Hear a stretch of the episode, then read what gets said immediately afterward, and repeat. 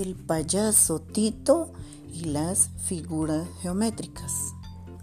Hola amiguitos, soy el payaso Tito y esta noche con mi función les enseñaré cómo hacer hermosos dibujos con las figuras geométricas.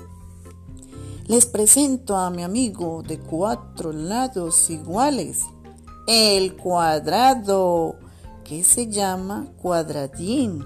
Ahora con ustedes el sonriente triángulo, que está formado por tres líneas y lo llamamos triangulín.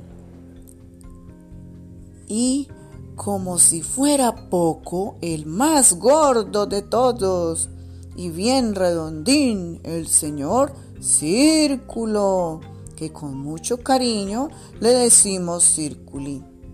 Y por último, don rectángulo, formado por dos lados cortos y dos lados largos.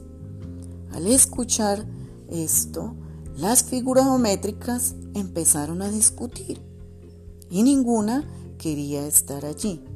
Cada una decía en voz alta, ser la más importante de todas.